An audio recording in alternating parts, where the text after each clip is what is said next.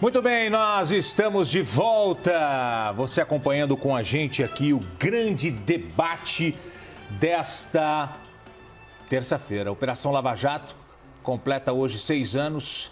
A investigação que mexeu com o país é o tema do grande debate de hoje. Os nossos comentaristas, Gabriela Prioli e Caio Coppola, já estão comigo aqui no Novo Dia. E antes deles darem as opiniões sobre a Lava Jato, nós vamos conferir alguns números da operação. Até aqui, ela teve 71 fases, 113 denúncias, 159 condenados e 4 bilhões de reais devolvidos aos cofres públicos. Então, eu já vou colocar o tema na mesa. Nós tivemos ontem a primeira edição do grande debate.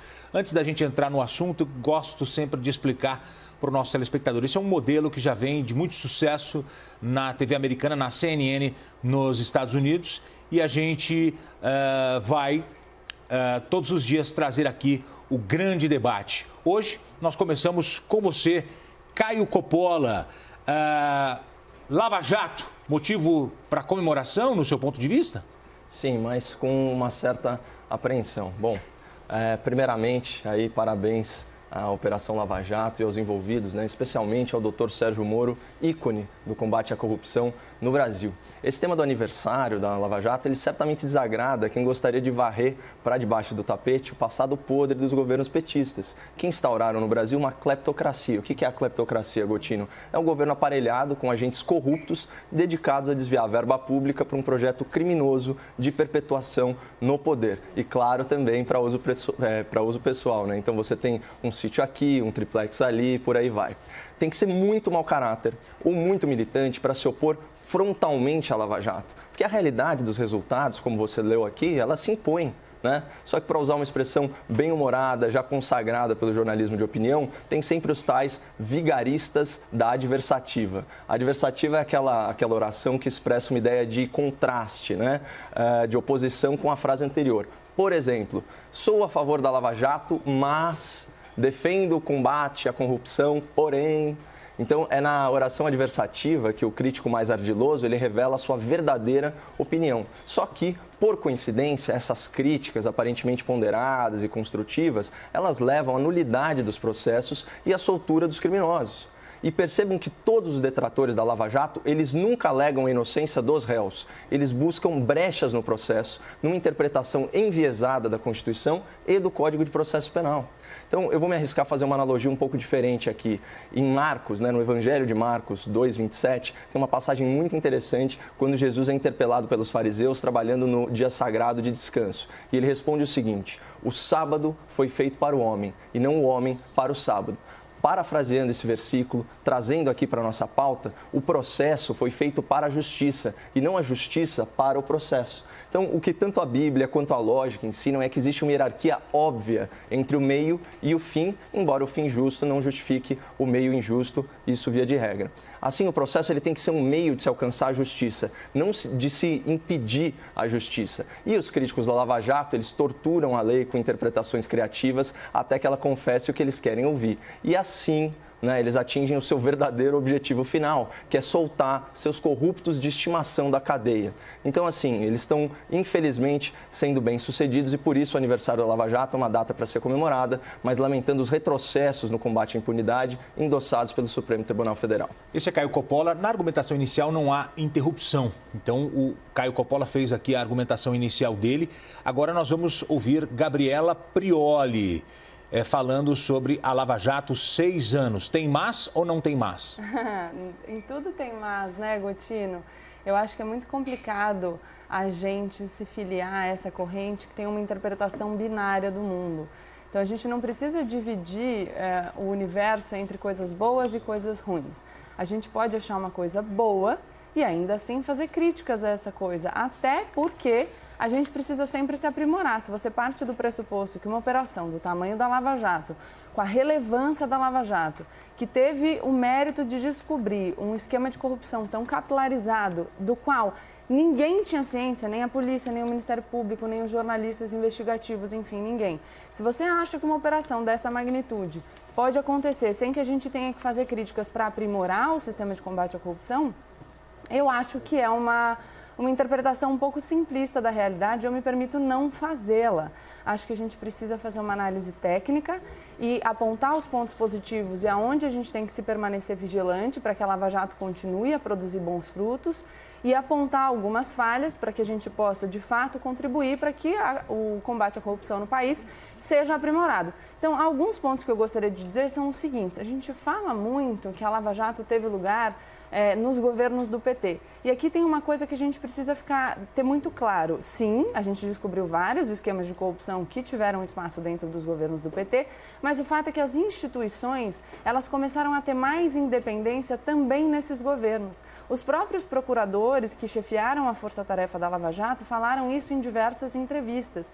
Então, o que se dizia é que antes o Procurador-Geral da República não tinha independência para processar esses crimes, que a Polícia Federal não tinha independência.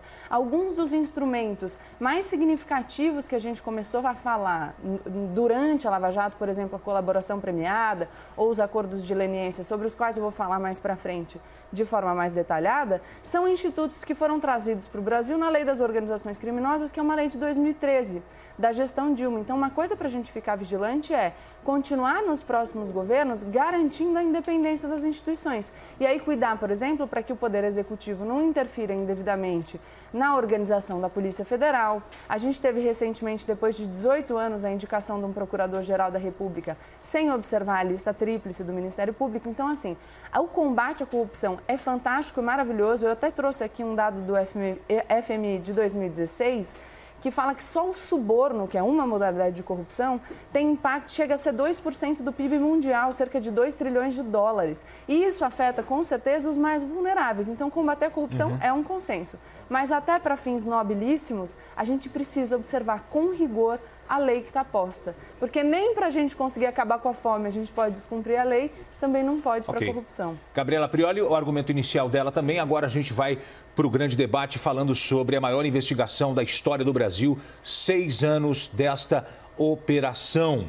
Uh, Caio Coppola, agora você, a sua análise, a sua visão sobre o, a Lava Jato e esses seis anos. Para você não tem mais. É porque é o seguinte, Gotino, não tem mais, porque a conduta né, do, do juiz Sérgio Moro e dos procuradores da Lava Jato, ela sempre foi lícita. Né? E a crítica, né, ela sempre tem uma consequência prática. E a consequência prática nesse caso, como eu destaquei, é sempre a nulidade do processo e a soltura dos criminosos. Invariavelmente, você, você descamba, descamba para isso. E, uh, como bem observou a Gabriela Prioli, né, o, o, processo ele tem que ser observado. E ele foi. Né? Você tem, no caso das alegações uh, finais, por exemplo, você tem uma situação uh, em que exigiu-se né, da primeira instância a observância de uma lei processual que não existia sobre ordem de alegações finais. Então, esse é um ponto. Outro ponto, só no Brasil mesmo, para a gente ter essa imoralidade, que é a impossibilidade de prisão após julgamento em segunda instância. Esse talvez seja o maior retrocesso né, uh, que uh, em relação ao combate à impunidade no país, retrocesso esse endossado pelo Supremo Tribunal Federal, que se tornou aí um grande balcão de atendimento né, para o interesse dos, dos ricos e poderosos uh, dessa nação. Você, você vê o seguinte, né, Gotino? A, a Constituição é muito clara, ela fala que ninguém é, será considerado culpado sem é, sentença transitada em julgado, mas a formação de culpa, ela não tem muito a ver com a, a, restrição de liberdade. Eles são conceitos que se correlacionam, mas que são independentes. Você tem prisão em flagrante, você tem as prisões processuais e por aí vai. E só aqui no Brasil, certo? Só aqui no Brasil que uh, você tem que esperar todo esse processo, todo o trânsito em julgado. Isso é uma, uma norma que, que vigorava no país desde 1945, né? a nossa Constituição é de 88, e você vê que ela só é discutida em 2009, por quê? Em 2009 começam as primeiras operações que chegam ao alto escalão da República, certo? E aí isso passa a ser discutido no Supremo Tribunal Federal. Então, em 2009 muda o entendimento, depois desmuda, depois muda de novo. Então, sempre aos sabores dos interesses das elites governantes do país, esse nível de impunidade, especialmente endossado pela alta cúpula do judiciário, a população não aguenta mais. Gabriela?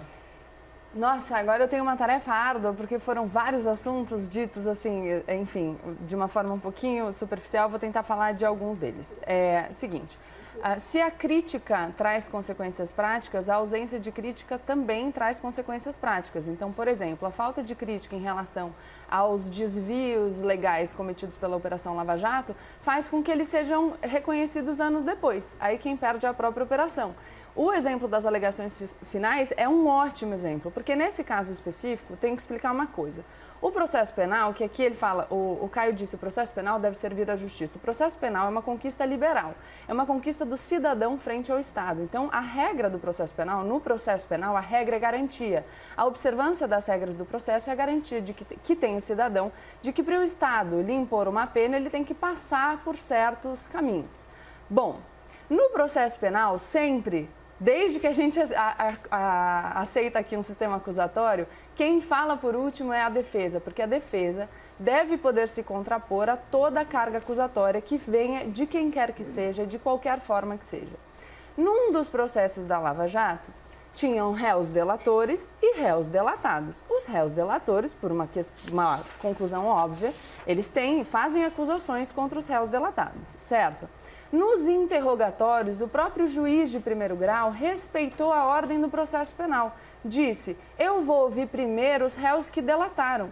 Teve até um advogado nesse caso prático, que é o caso da Aldemir Bendini, da Petrobras, que falou o seguinte: Poxa, mas eu devia ser ouvido antes do interrogatório, porque geralmente é pela ordem alfabética.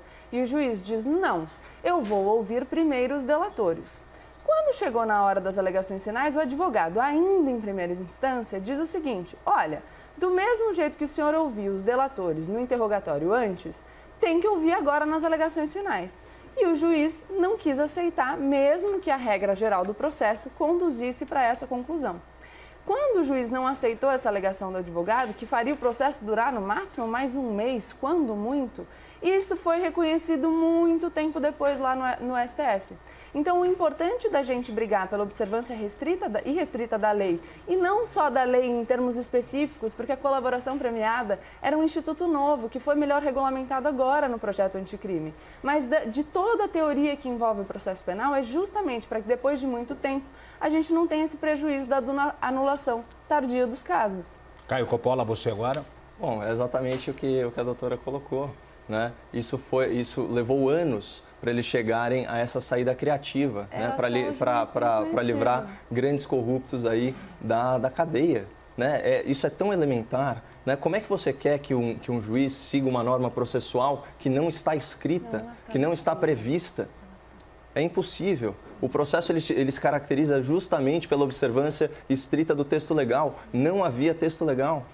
Né? Então, com base em principiologia, você ia querer que, uh, que o juiz uh, adivinhasse né, qual ia ser a manobra, a chicana jurídica depois perante o STF para liberar esses, esses criminosos. E outra coisa, existe um, um princípio que é básico, né, que é o padenolité sanguif. Né? Então, quando você não tem prejuízo efetivo ao réu, como é o caso, quando você tem um crime ali com autoria, materialidade, comprovados em múltiplas instâncias, é óbvio que essa ordem de alegação final não prejudicou o juízo. Né? E aqui a gente tem que ver qual que é a nossa percepção de justiça. Para mim, a justiça é uma expressão da verdade. E o que a gente está transformando aqui é colocando o processo num altar né, como eu disse, surrando a lei né, por meio de uma hermenêutica muito criativa para que ela atenda aos nossos interesses particulares. Né? E vamos, vamos aqui lembrar né, que, o, que a função do Ministério Público e a função da magistratura é a busca pela verdade na justiça, Mas ao você... passo que na, na parte da advocacia criminal o compromisso é só com o cliente e com o próprio bolso. Mas você acha que a, a Lava Jato contemplou os, os corruptos que tinham que ser atingidos ou ela acabou priorizando um lado apenas? Ah, eu acho que, bom, é, é, puxar um novelo de lã, né, Gotino? É, e, e, assim, existia essa crítica no começo de que era uma coisa é, focal, unidirecional, né, voltada ao Partido dos Trabalhadores, mas o ponto é o seguinte, quem estava no governo à época e arquitetou aí esse projeto né, criminoso de perpetuação no poder foi sim o PT. Aí havia os partidos satélites, né, no caso do Petrolão, a gente está falando também do PP, o Partido Progressista, o MDB, né, e, por aí, e por aí vai. Uh, agora, falar que, que houve um favorecimento, é muito interessante também observar como alguns setores da mídia vão mudando a sua percepção em relação à Lava Jato quando ela começa a atingir também outros partidos. Né? Então, quando ela começa a resvalar no PSDB, tem muito jornalista, ou melhor, ex-jornalista, que começa a se atucanar e ir para cima do muro. Gabriela Prioli. É, então, acho complicado a gente falar de chicana em relação a essa ordem que devem ser ouvidos os seus delatores e os delatados, porque, como eu bem falei aqui, o próprio juiz de primeiro grau observou essa ordem nos interrogatórios. Então, se a gente concordar com isso, o próprio juiz teria feito uma chicana processual. É, outra coisa que é importante é que eu acho que tem algumas percepções equivocadas do processo penal. A gente fala que o advogado ele é parte e ele está preocupado com o interesse do seu cliente, o que é verdade, mas no processo penal o Ministério Público também é parte. Então a gente precisa de uma, de uma compreensão acertada do processo penal para não incorrer nesses erros. Outro dado que eu acho importante é assim, a Lava Jato teve muitas fases, acusou muita gente, teve muitas sentenças. E aí a gente fazer uma observação, dizendo que nenhum advogado alegou a, inocência dos seus clientes é uma informação absolutamente leviana. Vou usar o caso do Aldemir Bendini também, que por acaso eu tenho os dados, mas ele foi denunciado primeiro por duas corrupções, sete lavagens de dinheiro, pertencimento à organização criminosa e embaraço à investigação. A inocência dele foi alegada pelos advogados e no fim do julgamento pelo Tribunal Regional Federal só ficou o crime de uma lavagem, minto, uma corrupção, porque caiu inclusive o crime de lavagem. Então teve sim a alegação de inocência. Eu queria falar mais algumas coisas para ir para uma análise mais técnica da Lava Jato, para a gente não ficar só, enfim, nessa jogada para a torcida que, que eu acho importante dizer? Um dos instrumentos mais usados pela Lava Jato, que foi fundamental, foi o instrumento da colaboração premiada. Então, a colaboração premiada é muito importante quando a gente fala de criminalidade de colarinho branco, porque é muito difícil descobrir essa criminalidade se a gente não tiver alguém de dentro da própria organização para delatar quem está praticando os crimes.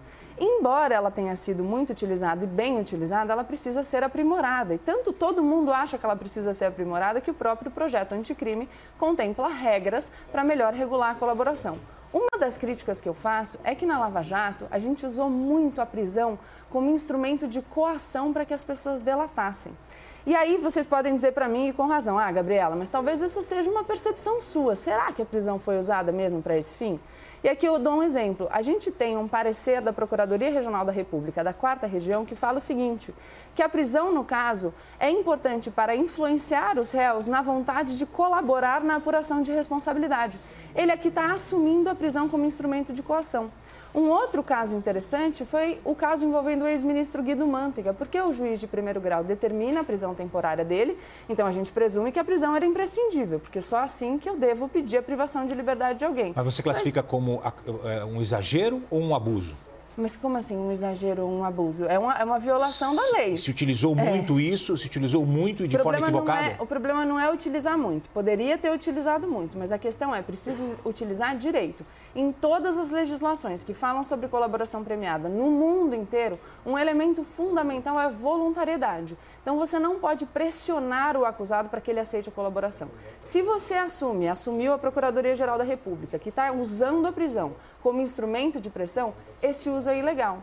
Eu estava falando do caso do ex-ministro Guido Mantega, ele é preso, e aí depois o que se diz é, ai, olha, a esposa dele estava passando por uma cirurgia, então revogou-se a prisão temporária. Ué, mas se uma pessoa deve ser presa, não importa se, se um familiar está passando por uma cirurgia. A prisão não tem a ver com critérios pessoais. E aí a gente percebe um manejo da prisão fora dos requisitos legais. Outra coisa interessante sobre essas colaborações premiadas, a gente tem uma notícia que saiu há pouco tempo sobre as delações da OAS, dizendo que a própria empresa pagou os executivos para fazerem delações em bloco.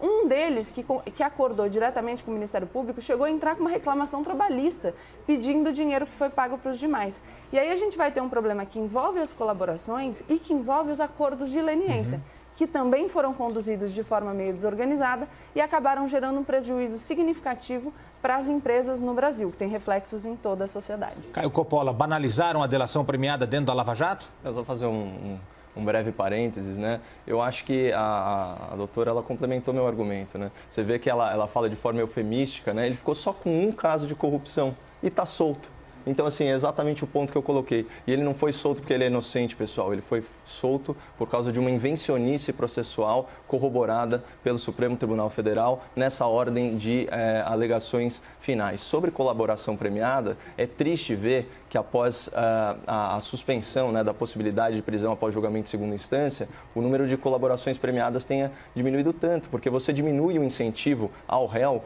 para que uh, colabore com a justiça. E pior, esse negócio de falar ah, a prisão usada como mecanismo de pressão e tal, a lei que, que, que foi trazida aí pela Gabriela, né, no seu artigo 4, 4 parágrafo 16, prevê expressamente, expressamente que uh, a, a simples delação ela não constitui prova. Então, ela depende de outras provas. Portanto, uh, não é possível você condenar uma pessoa só com base numa delação premiada. Então, se o delator simplesmente falar por falar, né, nada, uh, nada vai acontecer, ele vai acabar se dando muito mal aí no, nesse, nesse processo. Então, eu acho que não, não, não é bem por aí. Quando, quando a gente né, o que, que a sociedade brasileira clama, a Gabriela chama isso de jogar para a torcida. Eu chamo isso simplesmente de reproduzir o, o, senso, o senso comum. Né? Uh, quando você vê o que a sociedade brasileira clama, ela não quer uma ampliação do direito de defesa, que aqui no Brasil já é o mais amplo do mundo. Né? O que ela quer combater a morosidade e a impunidade que são patrocinadas pela alta cúpula do judiciário.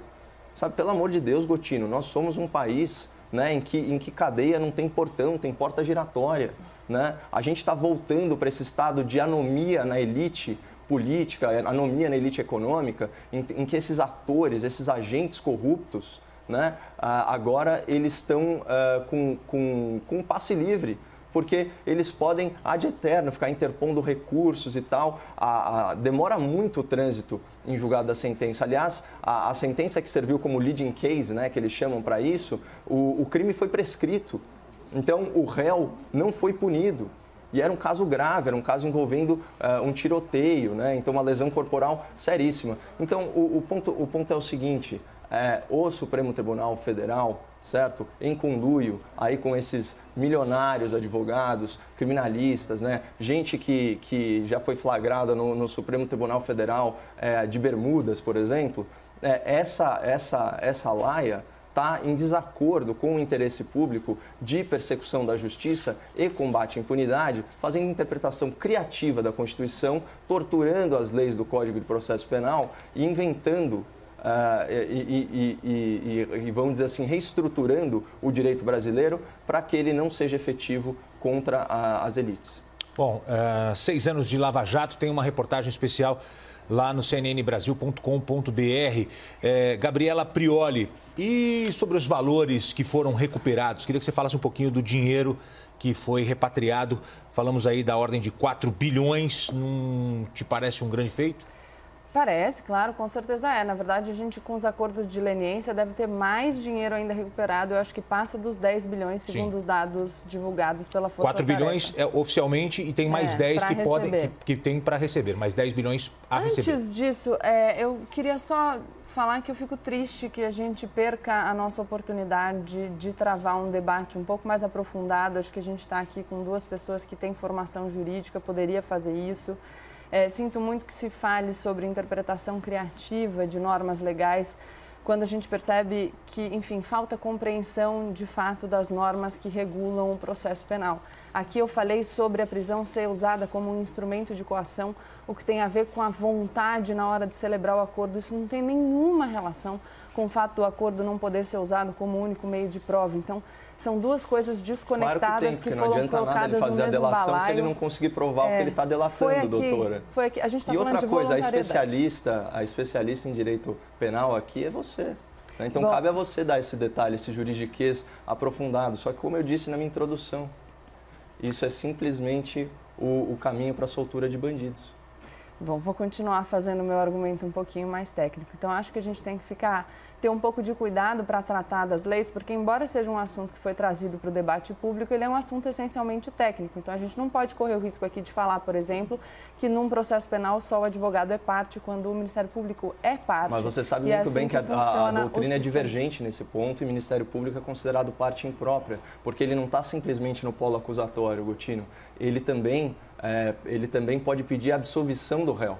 Então, até aí tem divergência. Então, você trata coisas que não são incontroversas como se fossem certezas absolutas e você está vendendo isso para a audiência como, como se fossem fatos. Fatos são fatos, interpretações não são fatos. E eu estou falando, existe uma interpretação, uma corrente, uma corrente legalista, garantista, que no final das contas é interessista, porque simplesmente quer promover a anomia e a impunidade nas elites. Né? São esses advogados milionários em conluio com a cúpula judiciário, eh, do judiciário e os grandes corruptos desse país. Não tem, não tem segredo, não tem escapatória. Você pode usar a retórica e a tecnicalidade que você quiser para discutir isso, mas o ponto é o seguinte: o Brasil está retrocedendo está voltando a ser um país que não pune os seus corruptos de estimação.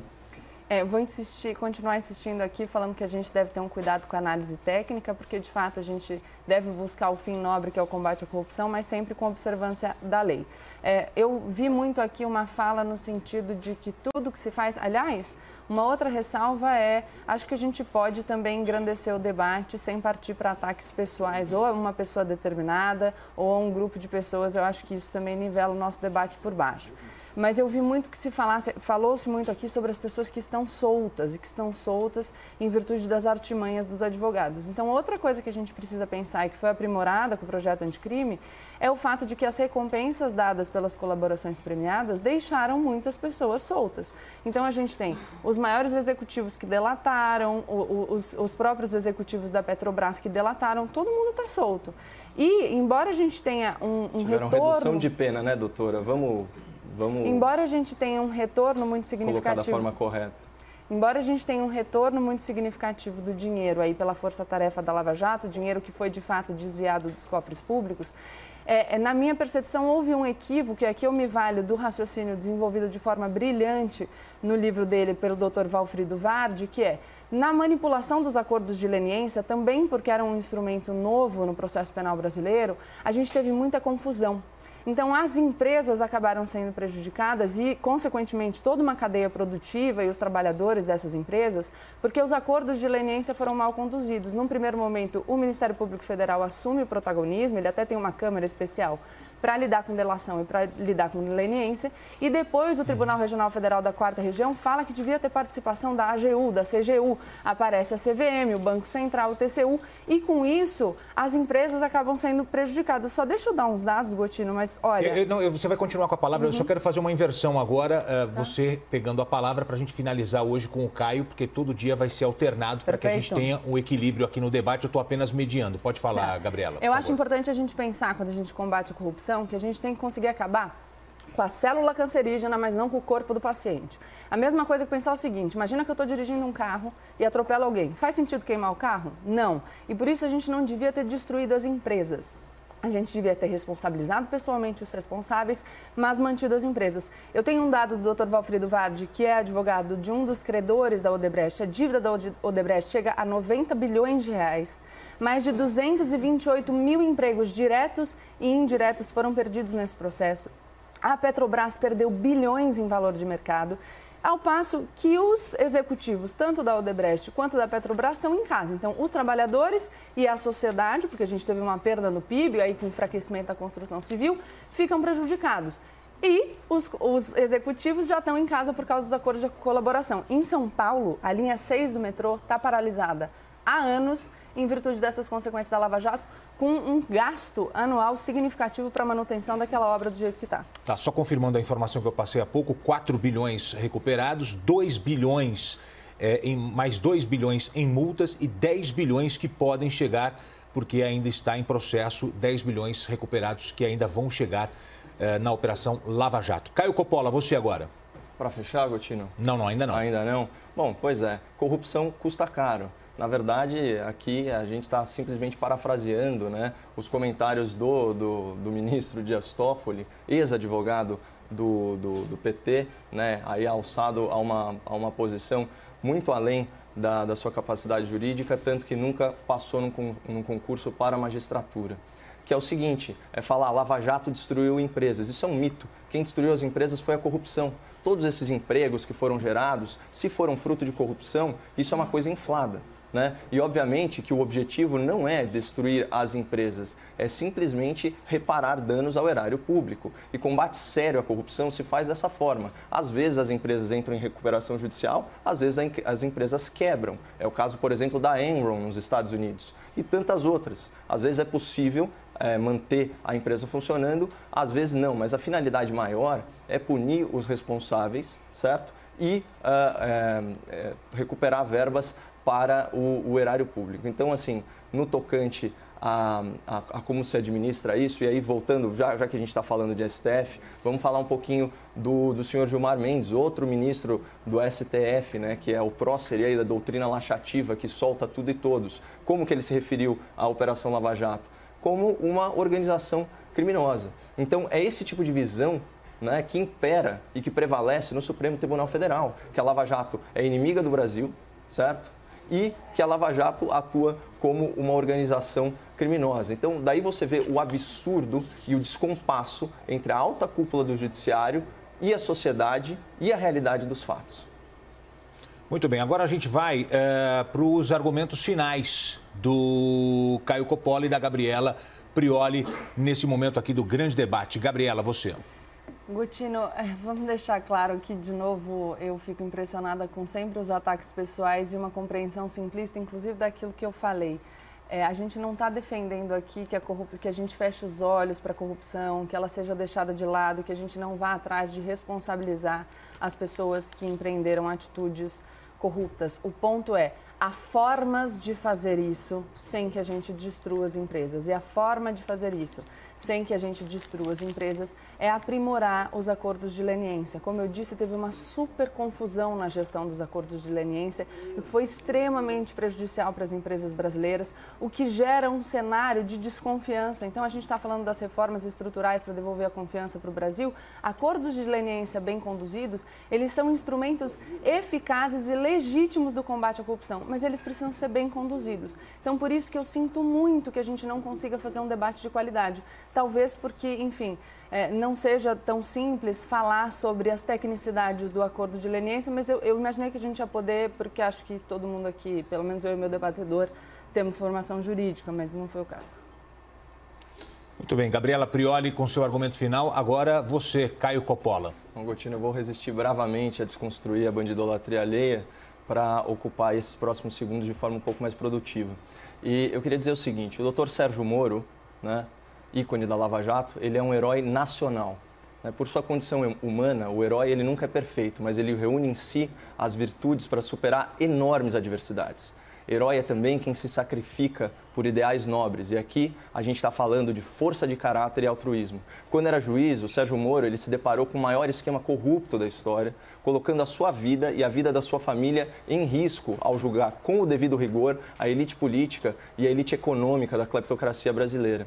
Quando o Sérgio Moro teve a sua privacidade violada, não abordamos isso aqui, né? Com vazamento criminoso de mensagens particulares, o Brasil descobriu o que o juiz fazia às escondidas. Ele trabalhava pelo combate à impunidade de forma serena e legítima, buscando a verdade dos fatos. Agora, como ministro da Justiça, da Segurança Pública, o ex-juiz tem como objetivo, conforme ele disse para a CNN, estabelecer políticas de combate à corrupção, ao crime organizado e aos crimes violentos. Para isso, ele precisa da improvável assistência do Legislativo e da alta cúpula do Judiciário. Mas, na parte que ele cabe, o Brasil já registrou uma redução sensível da criminalidade em 2019, com destaque para a queda de 20% nos homicídios. É bom para o Brasil ter um herói no Ministério e seria ótimo para o Brasil ter um herói no STF. Muito bem. Quero agradecer aqui, Caio Coppola, você também, Gabriela Prioli. Amanhã nós estaremos de volta. Obrigado. Sempre debatendo assuntos relevantes, temas atuais. Hoje, seis anos da Operação Lava Jato, considerada a maior investigação da história do Brasil. E a gente com opiniões, com a pluralidade. E a gente quer chamar você todos os dias para que você participe com a gente, para você construir a sua linha de pensamento, a sua opinião também a partir de conversas, debates, informações e análises que fazemos também ao longo da programação da CNN. Obrigado, Caio. Obrigado, Gabi.